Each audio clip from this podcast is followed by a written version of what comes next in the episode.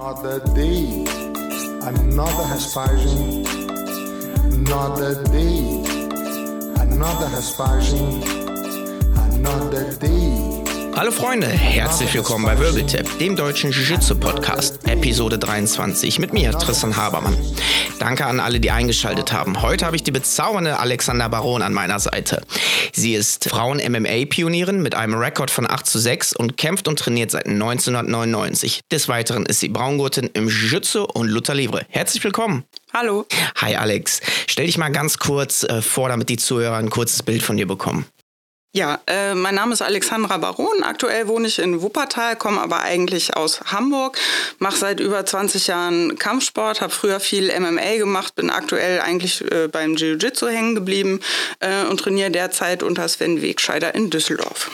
Genau, und über Sven haben wir uns ja auch so richtig kennengelernt und vorher auch öfters auf MMA-Veranstaltungen getroffen. Zumindest habe ich dich da gesehen. oder auf den Jiu-Jitsu-Veranstaltungen Tapo Snap oder Alligator Rodeo Cup. Wann hast du denn mit Kampfsport angefangen? Wann war das denn? Das war äh, 1999, damals noch in Hamburg. Genau. Und was hast du da gemacht? Da habe ich mit äh, Thai-Boxen angefangen. Das war eigentlich so, dass ich äh, was gesucht habe äh, zwecks Selbstverteidigung, weil da so die Zeit losging, dass man abends alleine unterwegs ist und das ist in Hamburg ja vielleicht dann angesagt, äh, mm. sich ein bisschen auch zur Wehr setzen zu können. Genau, bin da mit einigen Freundinnen mitgegangen, habe ein paar Sachen ausprobiert und äh, bin einfach beim Thai-Boxen dann hängen geblieben. Was war denn das Faszinierende an äh, Thai-Boxen? Ich wollte jetzt schon zu sagen. ja, damals noch Thai-Boxen. Nee, es war tatsächlich so, dass ich äh, nach dem ersten Training einfach vollkommen platt war und äh, auf dem Rücken lag, an die Decke guckte und einfach nur glückselig vor mich hingegrinst habe. Ähm, genau, und da war eigentlich klar, okay, irgendwie ist das meine Welt. Ja. Wie lange hast du das gemacht, Thai-Boxen? Ja, aktuell äh, mache ich es jetzt nicht mehr so viel, aber eigentlich durchgehend die letzten 22 Jahre dann. Und dann hast du auch schnell gemerkt, trainieren macht Spaß, aber du willst es auch mal richtig umsetzen im Ring oder so. Meine Trainerin hat damals gesagt, ihr war das nach dem allerersten Training schon klar. Naturtalent. Äh, nee, aber äh, das war eher so, dass ich äh, am Samstag Kicks geübt habe und da, ich hatte da eine lange Hose an, völlig die bekloppte Geschichte eigentlich und dachte schon so, wow, das tut aber weh, aber willst ja nicht irgendwie zeigen, ziehst du mal durch. Habe dann irgendwann die Hose hochgezogen und hatte einfach so einen Hühnerei großen Beulen, blauen Fleck äh, mm. auf dem Schienbein. Woraufhin meine Trainerin dann irgendwie meinte, in dem Moment hat sie gedacht, entweder die kommt nie wieder oder die kämpft mal. da ich wiedergekommen bin, genau, nach so einem Jahr Training habe ich dann irgendwie auch gedacht, willst du aber mal wissen, wie das denn unter echten Bedingungen irgendwie alles funktioniert, was du da gelernt hast. Ja. Krass, direkt ein Jahr und wie lief der erste Kampf? Super nervös wahrscheinlich. Das stimmt. Ähm, der lief suboptimal. also ich habe gewonnen. Äh, ich muss aber dazu sagen, ich war irgendwie im Ring und ich habe ähm, weiß nicht, war so aufgeregt. Ich habe einfach nur das Gesicht meiner Gegnerin gesehen, so wie mm. das mhm. Licht am Ende des Tunnels. Also nur den Kopf drumherum war nichts. Dann hörte ich irgendwann die Glocke und die ersten Einschläge kamen und ich dachte so, fuck, man merkt ja die Knöchel durch die Handschuhe. das war der erste Gedanke.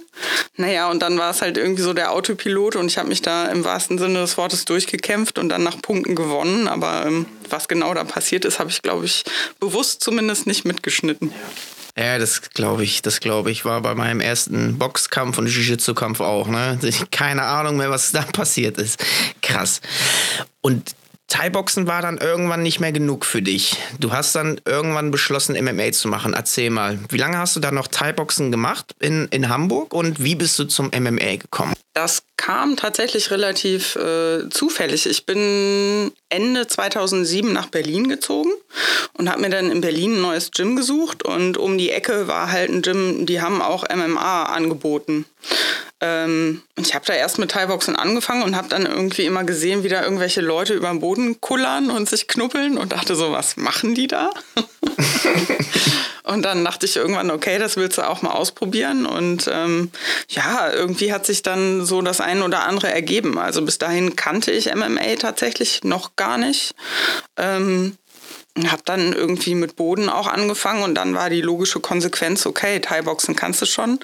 Boden hast du jetzt auch ein bisschen Grundlagen. Die haben selber Amateurturniere veranstaltet damals im eigenen Gym. Guckst du mal, was da so geht. Wie kann man sich denn so ähm, den, das Bodenkampftraining damals vorstellen? Das war ja wirklich Mittelalter. Das, ja, war totales Mittelalter, zeigte sich damals auch noch allein schon in den Begrifflichkeiten. Also da hieß das nicht Guard und Sidemount und so, da hieß das irgendwie, wie hat er das immer genannt? Dann nimmst du den in die Schere und dann bist du also so völlig absurde mm. Begriffe. Ähm, naja, und es war halt irgendwie auch so, dass man sich eher miteinander die Sachen selber erarbeitet hat, als dass man irgendwie einen Schwarzgurt gehabt hätte, von dem man viel lernen kann. So leider. Hat auch dazu geführt, dass ich am Anfang, glaube ich, viel fancy Zeug gelernt habe, aber die ganzen Basissachen überhaupt nicht konnte. Okay. Weißt du noch, wie der Trainer graduiert war oder hatte der sich das auch selber mit so VHS-Kassetten beigebracht? Der war gar nicht graduiert. ist er, glaube ich, auch bis heute nicht. Ja, gut. Gibt es ja häufiger, braucht man ja auch nicht. Ne? Die Mathe lügt nicht. Aber ja, das äh, kenne ich nur zu gut. Und wie ging es dann weiter? Du hast so ein bisschen Boden kennengelernt und ähm, wie ging es dann weiter mit MMA und dem ersten Kampf?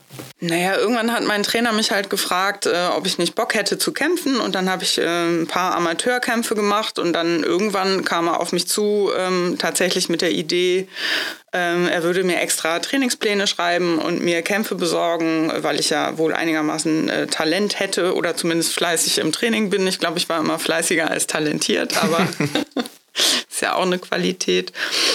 Genau, und dann habe ich da irgendwann äh, gesagt, okay, das äh, möchte ich gerne mal ausprobieren. Und das ging dann später sogar so weit, dass er mir einen Job angeboten hat.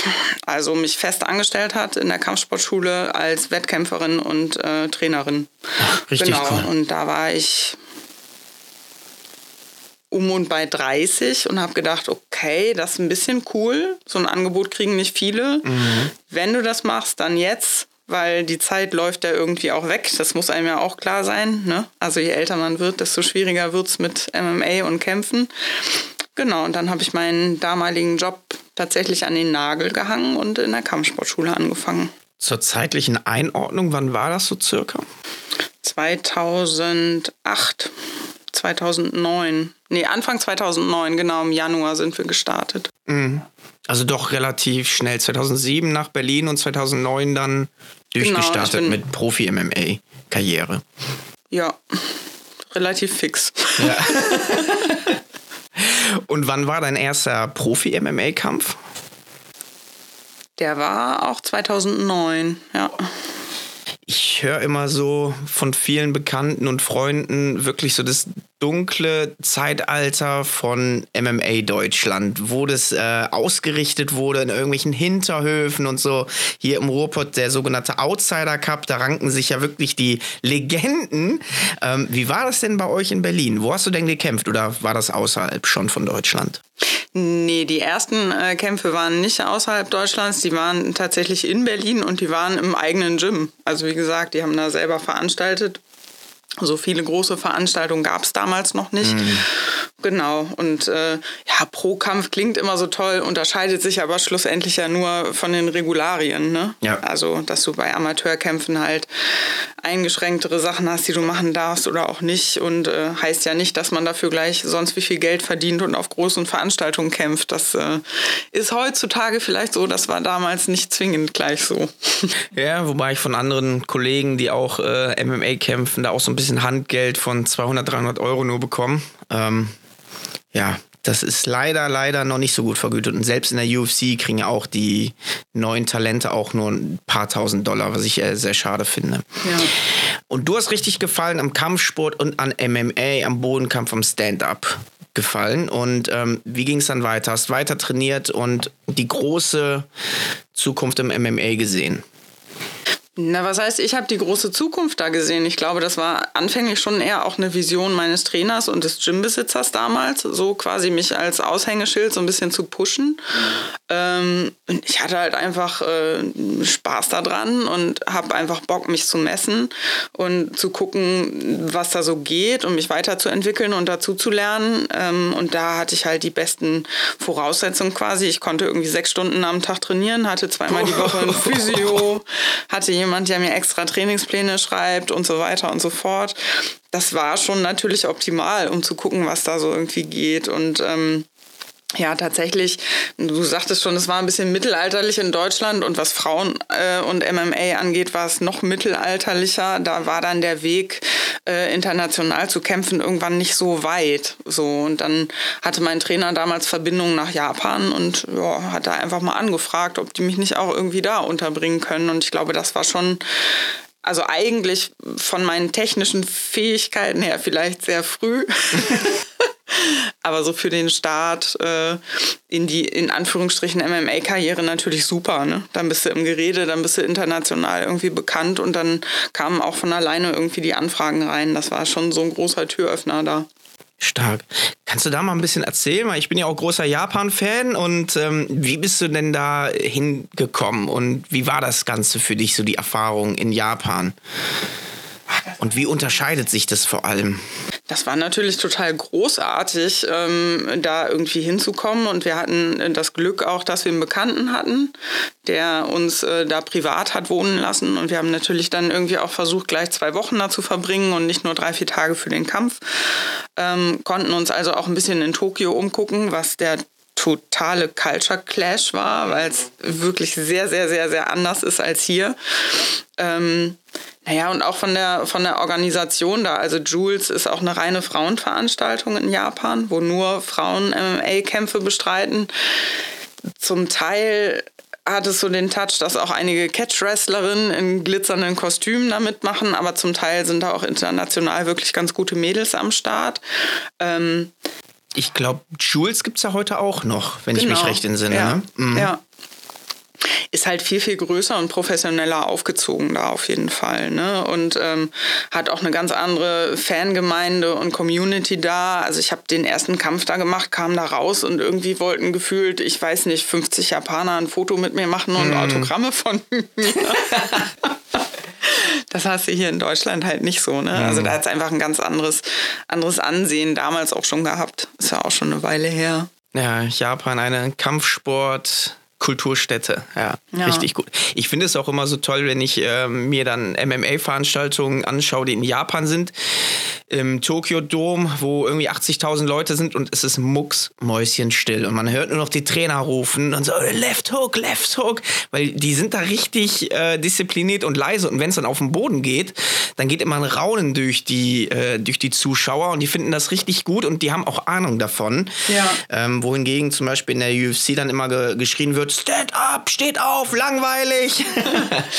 Ja, das ist da halt ganz, ganz anders verankert. Ne? Und ich meine, also das war sicherlich auch ein Highlight auf der ganzen Reise. Ich konnte ähm, bei Megumi Fuji und Hitomi Akano mittrainieren, irgendwie in deren Gym. Legenden. Im ACC, genau, völlige Legenden. Und ähm, das war das war ganz, ganz toll. Also einmal die zwei untereinander zu beobachten, weil die, glaube ich, seit die vier Jahre alt sind, miteinander Judo und Jiu-Jitsu trainieren und sich da durch die Halle gepfeffert haben vom Feinsten, aber halt ohne sich zu verletzen und einfach nur glücklich grinsend dabei. Und ich weiß noch, als ich mit Megumi Fuji gerollt habe, die hätte mich im Sekundentakt töten können gefühlt, aber die war halt wie so ein wie so ein junger Hund. Die hat halt gespielt und hat sich immer ihre Submissions geholt, aber nicht durchgezogen, sondern genau so viel Gegenwehr immer gegeben, dass ich wieder rauskam und das war einfach das beste Rollen, glaube ich, was ich in meinem Leben je erlebt habe tatsächlich. Ne? Also mir war völlig klar, ich äh, sehe da keine Schnitte brauchte ich aber auch nicht und brauchte sie auch nicht, um trotzdem mit mir Spaß zu haben und vernünftig zu rollen. Also da habe ich auf jeden Fall auch, glaube ich, vom, von der Einstellung her viel, viel mitgenommen. Ja, Kampfsport, insbesondere MMA, ist ja sehr verletzungsanfällig. Wie bist du denn eigentlich damit äh, umgegangen oder wie gehst du damit um? Weil, äh, ja, man sagt ja immer so schön, äh, Kampfsport ist a young man sport. Also Was war die erste große Verletzung? Weißt du das noch? Ähm, ja, das weiß ich noch. Das war tatsächlich auch auf dem Grappling-Turnier ähm, ein Bandscheibenvorfall. Nee. Scheiße. Mit dem habe ich aber tatsächlich das Turnier noch zu Ende gekämpft. Du bist verrückt, ne? MMA-Sportler, die sind alle von anderem Stern. Wann war das so, das Jahr oder wie alt warst du da, um es einzuordnen? Das muss da war ich schon in Wuppertal, ich glaube 2010, relativ am Anfang. Da sind wir nach Hamburg gefahren und haben beim Hugging Day mitgemacht. Den es sogar heute noch gibt, oder? Ja. Mhm. Und ähm, da war es tatsächlich so, wie es bei den Mädels damals auf jeden Fall auch sehr oft war, weil es noch nicht so viele Frauen gab. Wir schmeißen mal alle in einen Topf. Egal ob Gewicht und genau. Erfahrung. Mhm. Das führte dann dazu, dass ich mit meinen, damals war ich noch ein bisschen leichter, äh, 64 Kilo der Kressen gegenüberstand, die einfach 85 Kilo, glaube ich, hatte. Und mir dachte, wow, das wird anstrengend, hier überhaupt irgendwie runterzubekommen. Aber sie hat einfach Guard gepullt. Mhm. Und ich dachte mir, weil ich ja anständig erzogen bin, oh, oh, du darfst nicht slammen. Und dann versucht sie zu halten. Das hat auch geklappt, aber dabei hat es so ein bisschen die Bandscheibe nach hinten rausgehauen. Boah. Und dann hast du nur genau. noch weiter gekämpft. Ja, ich habe den Kampf noch zu Ende gekämpft, tatsächlich auch gewonnen. Ähm, und solange man warm ist, geht's ja, ne? Also ich habe schon gemerkt, okay, da ist irgendwas nicht in Ordnung, aber... Ähm, Pokerface und weiter geht's. Genau. Abends, als ich dann kalt war und ins Bett wollte, war das nicht mehr so lustig. Oh je. Und wie ging's dann weiter? Direkt zum Arzt oder? Ja, dann irgendwann MRT. wieder zurück nach Hause zum Arzt, MRT, Diagnose gestellt bekommen und dann halt monatelang auf dem Fahrrad gesessen und den Leuten zugeguckt beim Rollen und gedacht, okay, beim Zugucken kannst du auch lernen, so. Also ich habe eigentlich, glaube ich, immer Verletzungspausen dann versucht zu nutzen, indem ich irgendwie zugeguckt habe, mir Tutorials reingetan habe, was gelesen habe, aber eben auch, also immer viel Zeit im Gym gewesen bin, auch wenn ich selber nichts machen konnte, einfach um irgendwie dran zu bleiben und den Anschluss zu halten.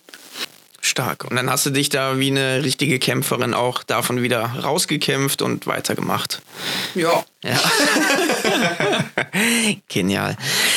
Und ähm, dann hast du noch ein paar weitere MMA-Kämpfe gemacht und irgendwann beschlossen, okay, bis hierhin und nicht weiter.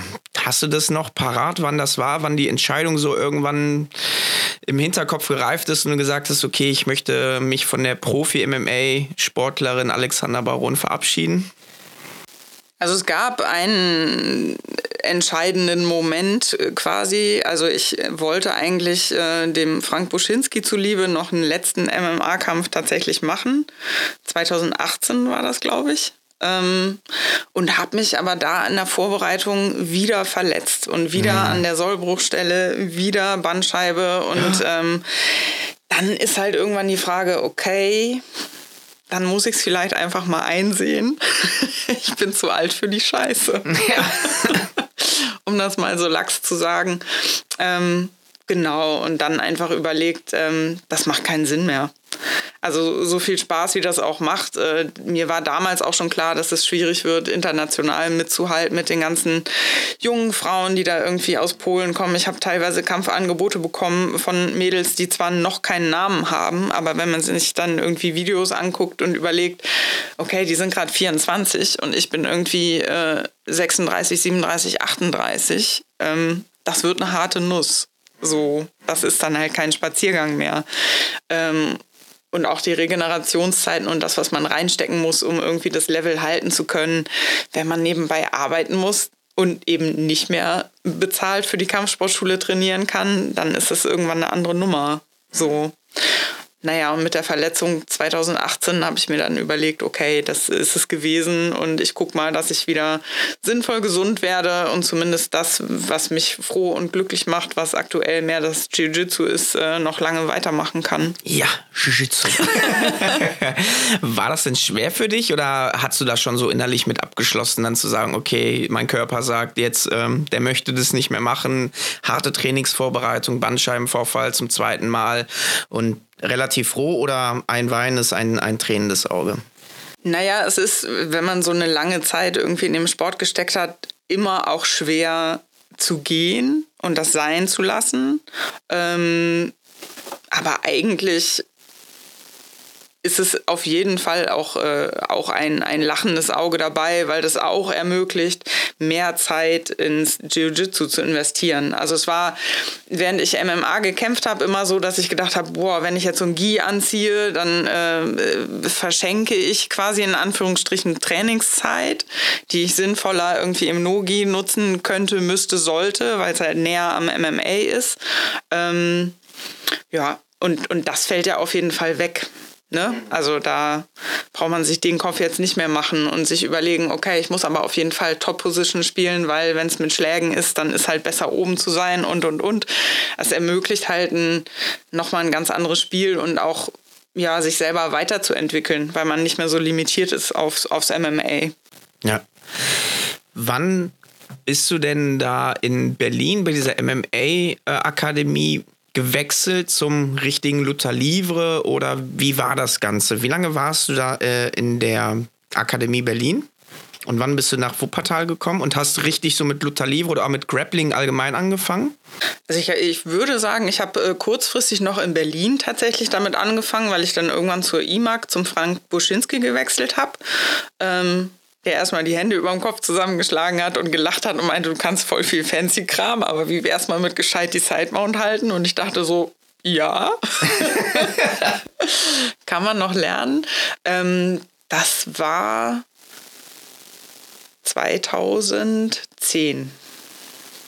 Dann bist du da in, äh, zum Frank Buschinski gegangen? Genau, da war ich noch ein paar Monate da und dann bin ich äh, Mitte des Jahres nach Wuppertal gezogen okay. und habe dann, genau, da mit Luther Livre angefangen. Mhm. Luther Livre, der böse Zwillingssohn von Jiu-Jitsu. Ihr macht ja so Lecklocks und so. Aber ja, klar, als MMA-Profi muss das auf jeden Fall gelernt sein. Und bei wem hast du dann angefangen zu trainieren? Äh, in der Kampfsportschule Baron, erstmal unter Sebastian Baron und dann äh, kam da aber relativ zeitnah der Sven Wegscheider hin und hat äh, das BJJ angeboten und der Christian Eder das Luther Livre Training. Mm, Christian Eder, der ist von Typhoon, kann das sein? Genau. Okay, Typhoon Sports Luther Livre ja. hier in Düsseldorf. Also noch Schwarzgurt unter Daniel D. Dane. Ja, genau. Stark. Uiuiui, echt viel erlebt. Ey. ich bin ja auch schon alt. ja, aber das macht's ja aus, die Erfahrung, die man sammelt. Gibt's denn da ein besonderes, krassen, schön, komischen, trauriges Erlebnis im MMA oder so? was du da noch gerade so parat hast. Wenn ich jetzt zum Beispiel daran denke, du warst in Jules des Öfteren, also in, in Tokio und Japan, hast da gekämpft. Du hast erzählt von Megumi Fuji. Was gab es da noch so, was dich wirklich ein Leben lang begleitet? Also das waren natürlich einmal tolle Erlebnisse, überhaupt dahin zu kommen. Und dann muss ich sagen, war aber, glaube ich, mit das schönste Erlebnis äh, hinsichtlich MMA. Ich habe äh, ein Turnier gekämpft in Hamburg. Mhm. Also zwei Kämpfe an einem Abend. Ähm, und das ist ja meine Heimatstadt. Da war ich aber schon weg äh, aus Hamburg schon was länger. Und ähm, ja, einmal waren meine Eltern überraschend da und dann aber auch so, so alte Kollegen von ganz, ganz früher. Und das war natürlich irgendwie dann der Jackpot. Das war ein sehr durchwachsener Abend. Es war irgendwie anfänglich gar nicht klar, ob ich überhaupt kämpfe, weil die erste Gegnerin mit einer Panikattacke in der Umkleide saß und gar nicht rausgekommen ist und ich eigentlich schon heiß war und kämpfen wollte. Und dann kam der Veranstalter vorbei und meinte so, nee, wir müssen jetzt hier gerade mal gucken, weil der erste Kampf zwischen den anderen zwei Mädels lief schon wie wir das jetzt machen, ob wir das machen. Und das war echt äh, Höhen und Tiefen. Und zwischendrin habe ich überlegt, ich fahre jetzt nach Hause, ich habe keine Lust mehr hier abzuwarten. Man ist ja auch auf Adrenalin und äh, dementsprechend aufgeregt. Und dann ähm, lief es aber schlussendlich ganz gut. Und ich konnte tatsächlich äh, beide Kämpfe irgendwie gewinnen und dann waren irgendwie noch überraschend alte Kollegen von früher da und das in der Heimat und so. Das war, war, richtig war auch schon sehr, sehr schön. Ja, ja. klasse. Mensch, äh, ich jetzt auch gerne nochmal. Probiert aber an. Nee, lieber nicht, lieber nicht. Klar, No-Gi statt Gi machst du lieber wegen dem MMA-Aspekt, hast du gesagt. Ähm, aber du hast jetzt inzwischen den Gi zu lieben gelernt oder zu schätzen gelernt, habe ich so ein bisschen rausgehört, oder? Auf jeden Fall. Also ich muss sagen, es hat tatsächlich sehr lange gedauert. Ich würde denken, wirklich erst seit ich lila oder fast auch erst seit ich braungurt bin, dass ich ernsthaft ähm, BJJ zu schätzen weiß und lieber mag als Nogi. ja, es klingt ein bisschen blöd, ne? Aber ähm, ja, es ist halt auf eine Art, äh, finde ich, technischer, vielseitiger und ich habe das Gefühl, ähm, dass ich da auf jeden Fall noch mehr lernen und noch mehr mein eigenes Ding irgendwie machen und finden und entwickeln kann. Also Nogi funktionieren diverse Sachen und das macht auch Spaß. Also es wäre gelogen, wenn ich jetzt sage, das macht mir keinen Spaß mehr. Ähm, aber es ist halt eine andere Geschichte. Und ähm, wenn ich jetzt überlege, ich möchte das noch eine Weile machen, dann habe ich das Gefühl auf jeden Fall, dass ich Richtung BJJ im GI noch mehr zu lernen habe und mehr entdecken kann und mehr für mich äh, zusammenpuzzeln kann, dass da wirklich eine runde Geschichte draus wird. Es ist halt Nogi auf eine Art, finde ich, begrenzter. Mm, quasi schon durchgespielt. ja, vielleicht auch das. Ja, sehr schön. Wie geht's denn jetzt weiter? Du bist Braungurt im Luther Livre, Braungurt im Jiu-Jitsu und die Schwarzgurte, die beiden, die winken ja schon. Ich glaube, damit wärst du auch tatsächlich die erste deutsche Dame, die beides, äh, beides Schwarzgurt hat, oder? Oder gibt es da noch ein paar? Ich weiß es gar nicht. da bin ich ehrlich gesagt überfragt. Also es gibt diverse Frauen, die auch einen Schwarzgurt im BJJ haben, logischerweise. Und es gibt auch ein, zumindest eine in Deutschland, die einen Luther Livren Schwarzgurt Ach, tatsächlich hat. Tatsächlich gibt es nur eine, stimmt, genau. Ich glaube, mhm. ja. Mhm. Also ja. Straf mich Lügen. Aber, nee, nee, nee. nee. Ähm, die hat auf jeden Fall keinen im BJJ. das weiß ich. Ja. Äh, ja, das sind natürlich irgendwie Ziele. Ähm, da würde ich mich drüber freuen, wenn mir die Ehre irgendwie zuteil wird. Äh, wird aber nichts daran ändern, dass ich anderweitig auch damit beschäftigt bin, immer besser zu werden und zu gucken, was da noch geht. Und tatsächlich würde ich auch gerne auf meine alten Tage vielleicht doch auch noch mal an so einem Turnier teilnehmen. ja, sehr gerne. Vor allem auch ähm, Jiu-Jitsu oder bei der IBGGF, dann gibt es ja auch da gewisse Altersklassen. Ich äh, kämpfe ja auch nicht bei den äh, jungen Männern, das möchte ich mir auch nicht mehr antun, sondern gibt es ja auch äh, verschiedene Altersklassen, wo man sich dann da anmelden kann. Ja, können wir ja gemeinsam mal hinfahren. Ja, sehr, sehr gerne. gerne. Sehr schön. Wie ist das denn, besonders ähm, in den Anfangszeiten beim Grappling oder auch selbst beim MMA gewesen? Du hast ja gesagt, du hast ja nicht so einen Head Coach, der da schon mit Schwarzgurt vorne stand und dir das alles mundgerecht quasi erklären konnte. Wie konntest du dich denn da weiterbilden? Also autodidaktisch. Du hast erzählt, dass ihr da beide zusammen das so ein bisschen versucht habt, auseinanderzubröseln. Wie habt ihr das denn gemacht?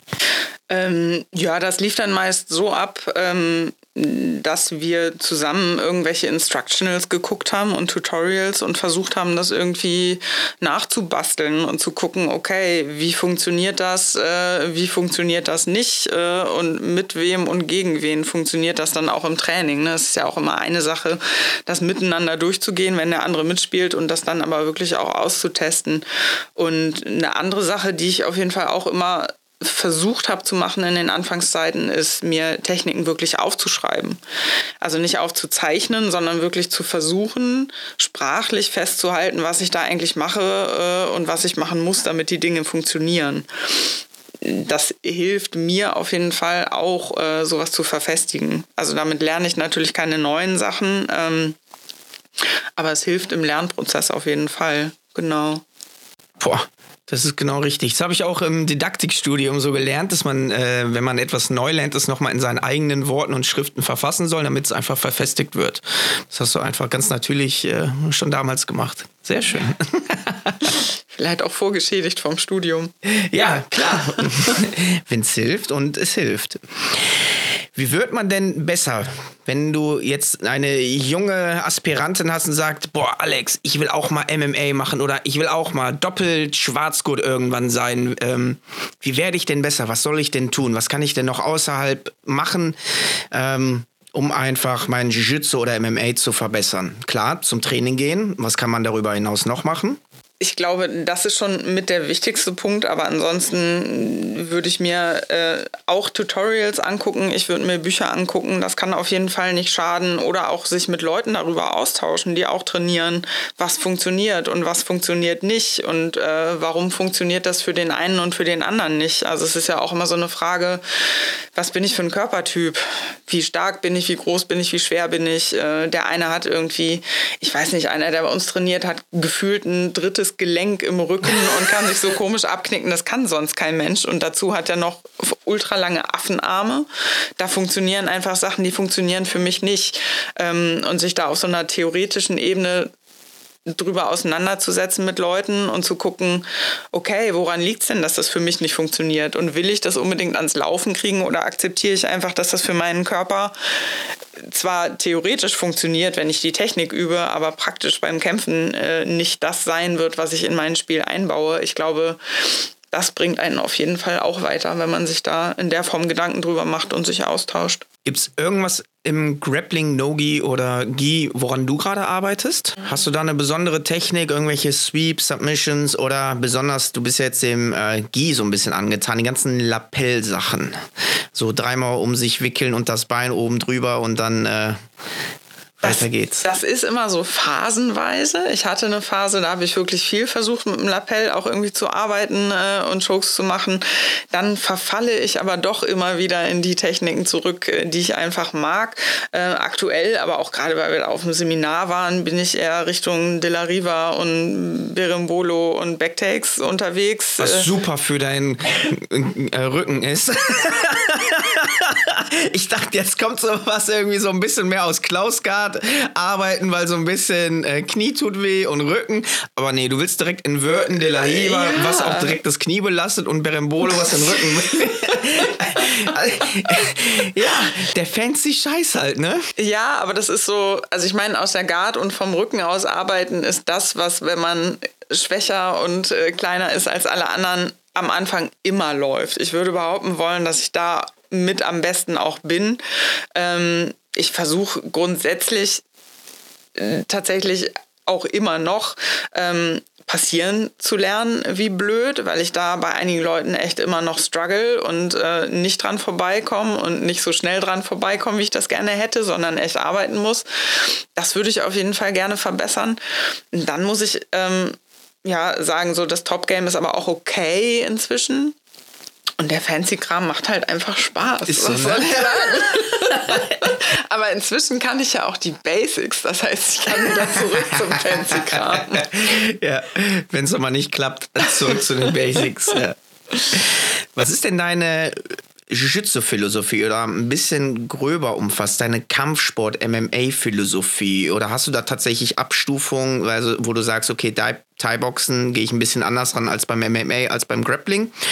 Um, oder sagst du, boah, Philosophie, das ist mir zu ostasiatisch, Hauptsache knallt und macht Bock? Äh, ich habe ja äh, Philosophie tatsächlich auch studiert und abgeschlossen.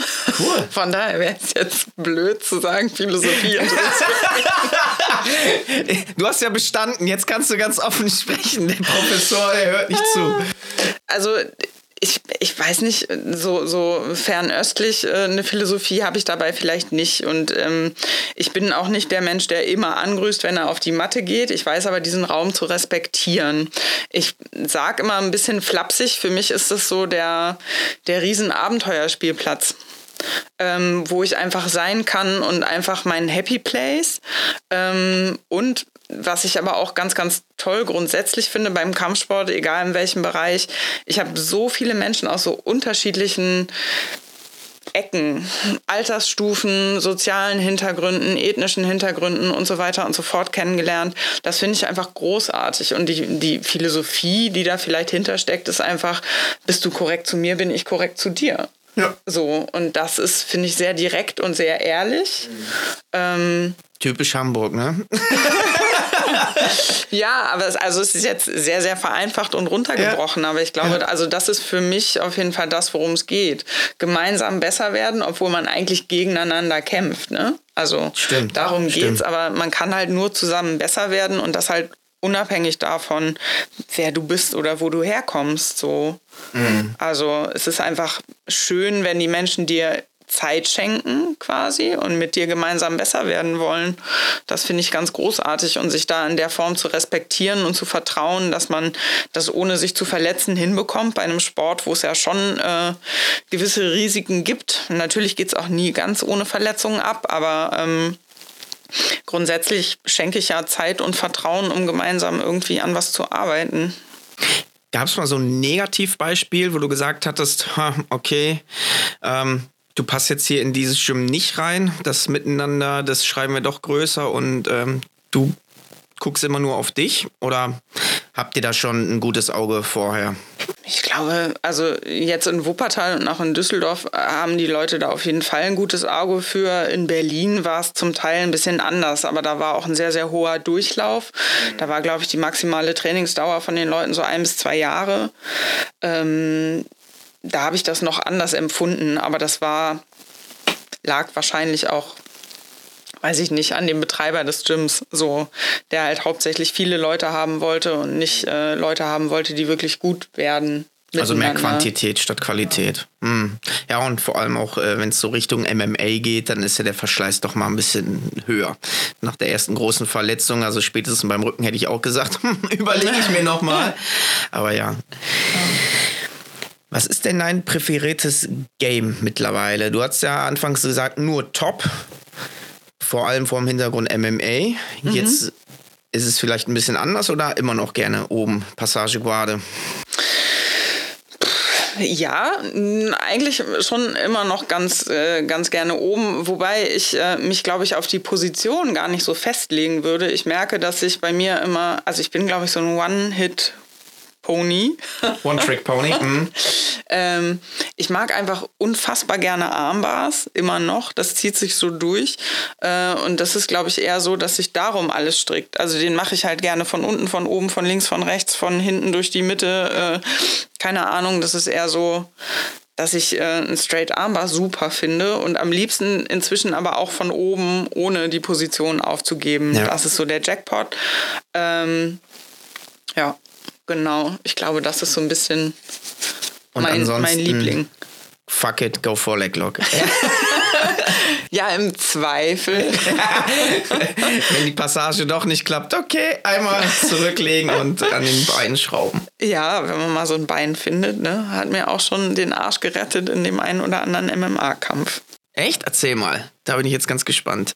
Hattest du mal einen Leglock-Finish? Ich habe ähm, mit einem invertierten Heelhook mal gewonnen. Genau, oh. das Turnier in Hamburg damals. Da war ich nämlich auch in der Guard und die hat irgendwie ständig hier ein Armbar, da ein Armbar. Ich habe von oben irgendwie versucht zu schlagen. Das ging aber alles nicht und hat fürchterlich genervt. Und dann ähm, habe ich irgendwann gemerkt, oh, die Guard ist auf, habe mich nur nach hinten geschmissen und mir den Fuß gegriffen. Ja. Geil. Und es hat geklappt, erfreulicherweise. Wie siehst du denn so das Frauen-MMA oder allgemein das MMA in Deutschland? Es gibt ja jetzt so ein paar Vertreter auch. Daniel Weichel zum Beispiel, Dennis Siever früher, ähm, Peter Sobotta, glaube ich. Aber es kommen gar nicht mehr so viele nach. David Zawada, aber die Erfolge lassen so ein bisschen ja, zu wünschen übrig. Kannst du irgendwie festmachen, woran das liegt? Oder sind wir noch nicht so weit? Oder ist es individuell? Es ist natürlich äh, schwierig dazu allgemein verbindlich was zu sagen. Mein Eindruck ist so ein bisschen, dass der Hype nachgelassen hat und dass viele, die damit anfangen, ähm, schnell merken, dass es wirklich ein umfangreicher Sport ist, der viel Disziplin und viel Zeit auch irgendwie erfordert. Ne? Also weil es halt so viele Teilbereiche sind, ist es halt nicht damit getan, dass man dreimal die Woche zum Training geht und sich dann einbildet, man könnte innerhalb von sechs Monaten kämpfen auf internationalem Niveau. Das äh, funktioniert halt nicht.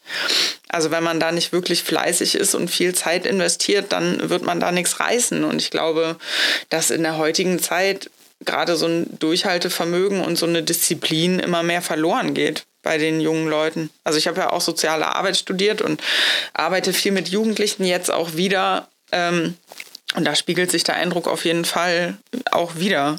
So, die wollen alles und sofort und wenn man da länger als drei Monate für arbeiten muss, dann ist denen das zu anstrengend. also ist so jetzt ja, mal nee. ganz flapsig gesagt ähm, der Eindruck ich vermute, dass es damit zusammenhängt. Aber. Ja, sehr schade, sehr schade. Ich glaube, es hat auch ein bisschen so zu tun mit, ähm, ja, in Amerika hat man halt viel Wrestling, also viel Ringen. Die wachsen damit auf. Da haben sie schon mal ein gutes Grundgerüst. In Japan halt Judo. Und da gibt es ja auch die Strukturen, die haben wir halt in Deutschland gar nicht. Ja. Jetzt kommen ja ganz viele Tschetschenen auf den Markt, sage ich mal, in MMA. Das sind halt abgrundgute äh, Leute im Ringen, was auch Ja. immer mega krass ist. Ja, und in Deutschland, weiß ich nicht, mit Fußball kommt man nicht so weit. Dann kann man einen guten Soccer-Kick machen, wenn es erlaubt ist. Aber ansonsten, Ja, und die haben alle schon kaputte Knie, wenn die vom Fußball kommen. Ja, Das ist ja, auch ja. nicht so die beste Voraussetzung. Stimmt. Na, ich meine, in Deutschland krankt es halt tatsächlich immer noch daran, dass Kampfsport allgemein nicht so gut angesehen ist. Boxen funktioniert vielleicht noch. Und eigentlich hat sich ja auch einiges getan, was das Thai-Boxen angeht oder was das MMA angeht. Aber dadurch, dass es halt im Fernsehen irgendwie äh, nicht Fuß fasst und da keine Gelder fließen, ist das Interesse halt, glaube ich, relativ äh, schmal dann wieder, ne? wobei ich jetzt gelesen, gehört habe, die UFC macht in St. Pauli ein UFC-Gym auf. Das erste in Deutschland. Da bin ich auch ganz gespannt. Vielleicht Ja. gibt es ja nochmal so einen Impuls, wo die Leute sagen, hey, ich gucke mir das so nochmal an. Und ähm, ja, wenn es nicht im MMA klappt, dann im Jiu-Jitsu freue ich mich auch immer gerne drüber, wenn Ja. die Leute dann zu uns kommen. Da gibt es immer so ein paar Leute, die, die wollen dann sagen, ah, ich will MMA und dann ein halbes Jahr später sieht man die dann öfters beim Jiu-Jitsu und dann frage ich immer mal so nach und ja, nee, war doch nichts für mich, was ja auch total in Ordnung ist. Ja. Ähm, kann ich absolut nur verstehen. Ich äh, mache ja auch lieber Jiu-Jitsu. Ja, ich inzwischen auch. ja, ja. So wechselt man sich dann äh, ab quasi, ne? Was gibt's denn noch so, was du erreichen möchtest? Gibt's da irgendwas, wo du irgendwie sagst, boah, ich möchte jetzt auch mal ein UFC-Gym in Wuppertal leiten oder so? Oder sagst du, nee, pff, ich bin ganz zufrieden mit dem, was ich habe, so ein bisschen hier, ein bisschen da.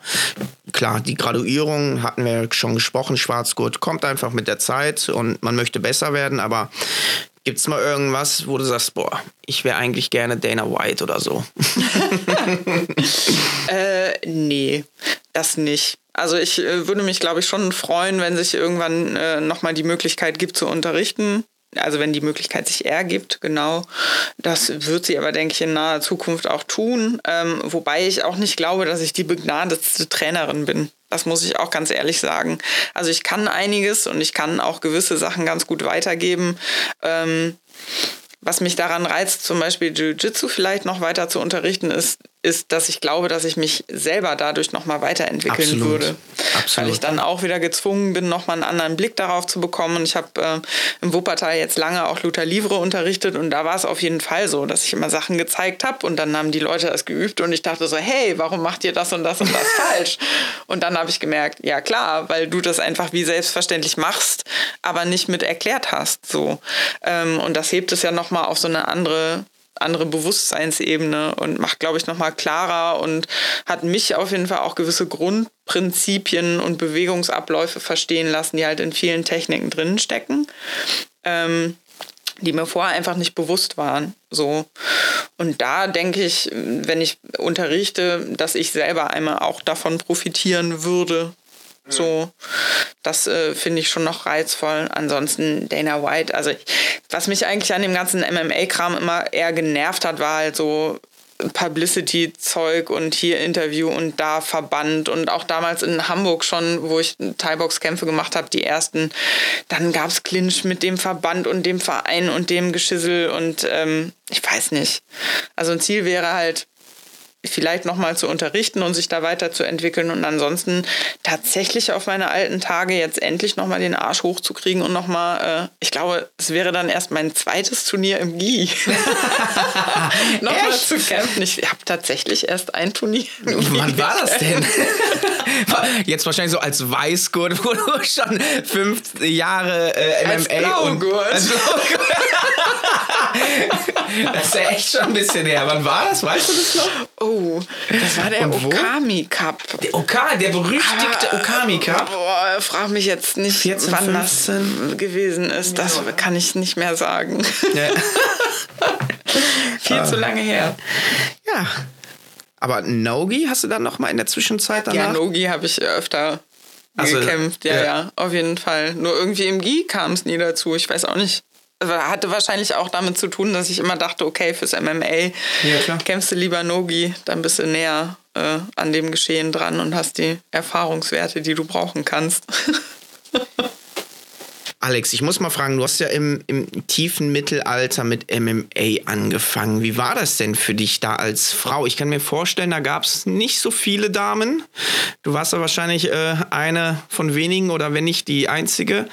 Wie wurdest du denn da so aufgenommen und ähm, wie war das so für dich? Also dazu kann ich ganz grundsätzlich sagen, dass ich, äh, ich hole mal ein Stück weiter aus, beim Thai-Boxen in einer Frauengruppe angefangen habe. Ähm, und ich auch immer fand, dass das durchaus seine Berechtigung hat, auch wenn ich äh, gerne mit, mit Männern trainiere und damit auch kein Problem habe.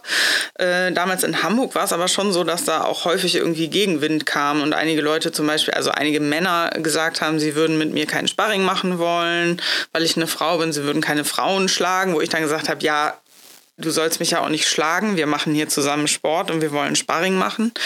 Ähm, und im MMA war es dann später wie du schon sagtest, auch so, dass ich eher mit die Einzige war und dass es immer schwierig war, andere Mädels zu finden, mit denen man trainieren kann. Was natürlich nötig ist, um sich wirklich weiterzuentwickeln und zu verbessern. Ähm, ich bin sehr froh, dass sich das so ein bisschen gewandelt hat und immer mehr Mädels irgendwie auch den Einstieg finden äh, und freue mich aber nach wie vor auch im, im Jiu-Jitsu über jedes Mädel, was irgendwie neu kommt und versuche immer die zu pushen und zu supporten, äh, weil mir daran gelegen ist, weil ich halt auch weiß, wie schwierig das ist, wenn man nur Typen als Trainingspartner hat, die einem dann noch körperlich überlegen sind. So, und wenn dann vielleicht noch der ein oder andere dumme Spruch kommt, ähm, ist das halt schon sehr ärgerlich. Also ich habe äh, mich total gefreut über Invicta damals. Das war ja die erste amerikanische Organisation. Organisation, die nur Frauenkämpfe im MMA veranstaltet hat, ähm, finde ich schon gut und halte ich auch durchaus für sinnvoll, äh, da so reine Frauenveranstaltungen zu machen und das so ein bisschen zu pushen. Ähm, ja, glücklicherweise ist es ernsthaft so, dass ich in den Jiu-Jitsu-Bereich weniger Vorurteile gegenüber Frauen irgendwie mitbekommen habe und das total gut finde und mich freue, dass echt auch immer mehr Mädels kommen. Genau. Wie könnte man das denn weiter pushen? Hättest du da irgendwie vielleicht eine, eine spontane Idee, wo du sagst, boah, da könnten wir noch irgendwie mehr Damen ähm, zu uns bekommen? Hast du da irgendwie so eine Marketingkampagne? Muss Angela Merkel irgendwie Werbung machen für MMA und Jiu-Jitsu oder? Ähm, ich würde vermuten, aufgrund meiner eigenen Erfahrung, dass der Einstieg über eine Frauengruppe vielleicht äh, einfacher ist für einige Mädels. Also gar nicht, damit die da ewig verhaftet bleiben. Es war im Thai-Boxen bei uns zumindest auch so, dass viele Mädels zu mir ins Thai-Box-Training gekommen sind. Ich habe die Frauengruppe in Wuppertal geleitet. Ähm, und nach zwei, drei Monaten, wenn die so ein bisschen selbstsicherer waren, sind die auch in die gemischten Kurse gegangen, ganz normal. Aber dass die erstmal so ein, so ein Safe Space haben, um sich auszuprobieren ähm, und sich dann vielleicht vielleicht auch zu verabreden, zusammen ins gemischte Training zu gehen, dass man erstmal sich noch hat und gucken kann, wie das da so läuft. Ich würde vermuten, dass es beim Jiu-Jitsu auch ganz gut funktioniert. Und natürlich auch, das weiß ich von einer Freundin aus Berlin, die auch viele Wettkämpfe macht, ähm, die haben eine Frauenwettkampfgruppe, da sind einfach 16 Mädels am Start. Voll der Jackpot. Ich will das hier auch. Ja. Kommt alle ins Training. Ich brauche euch. es ist halt einfach doch was anderes, äh, gerade auch wenn es Richtung Wettkampf geht und die körperlichen Voraussetzungen beim Mädel im gleichen Gewicht sind einfach andere als beim Typen im gleichen Gewicht. So, ähm, ja, ich würde mir erhoffen, dass über so eine Frauengruppe der Einstieg leichter ist. Und wie gesagt, kommt alle ins Training. ja, das ist immer so schwierig. Man braucht einmal so eine kritische Masse, die liegt immer so bei vier, fünf Stammdamen und die locken dann gleichzeitig dann noch mehrere an und ähm, dann wird die Gruppe schnell größer. Ich habe die Erfahrung gemacht in den anderen Gyms, wenn sowas angeboten wird, es wird immer gerne am Anfang viel besucht und dann schwächt das so ein bisschen ab, bis es dann eingestampft wird, weil man einfach diese kritische Masse nicht erreicht, was ich immer sehr schade finde. Aber in Düsseldorf beim Svenda äh, haben wir ja schon immer so mindestens zwei, drei Mädels auf der Matte. Jetzt mit dir, wenn du uns öfters äh, nach Düsseldorf besuchen kommst, dann haben wir auch vier Mädels, glaube ich. Ja. Das wäre echt schon richtig cool. Ja. Ja. Sehr schön. Alex, in dem Sinne, vielen Dank für das Gespräch. Ähm, ich hoffe, Äh, unsere Zuhörer hatten auch so viel Spaß wie ich und äh, ich habe sehr viel gelernt und vielen lieben Dank. Gibt es noch irgendwie etwas, was du sagen möchtest? Danke für die Einladung. Mir hat es auf jeden Fall auch Spaß gemacht. Morgen sehen wir uns, das ist ein Dienstag hoffentlich, ja. wieder beim äh, Jiu-Jitsu beim Sven. Genau. Super. Vielen lieben Dank, Alex. Sehr Bis gerne. dann. Ciao, ciao. Tschüss. Another day, another Hespagem. Another day, another Hespagem. Another day,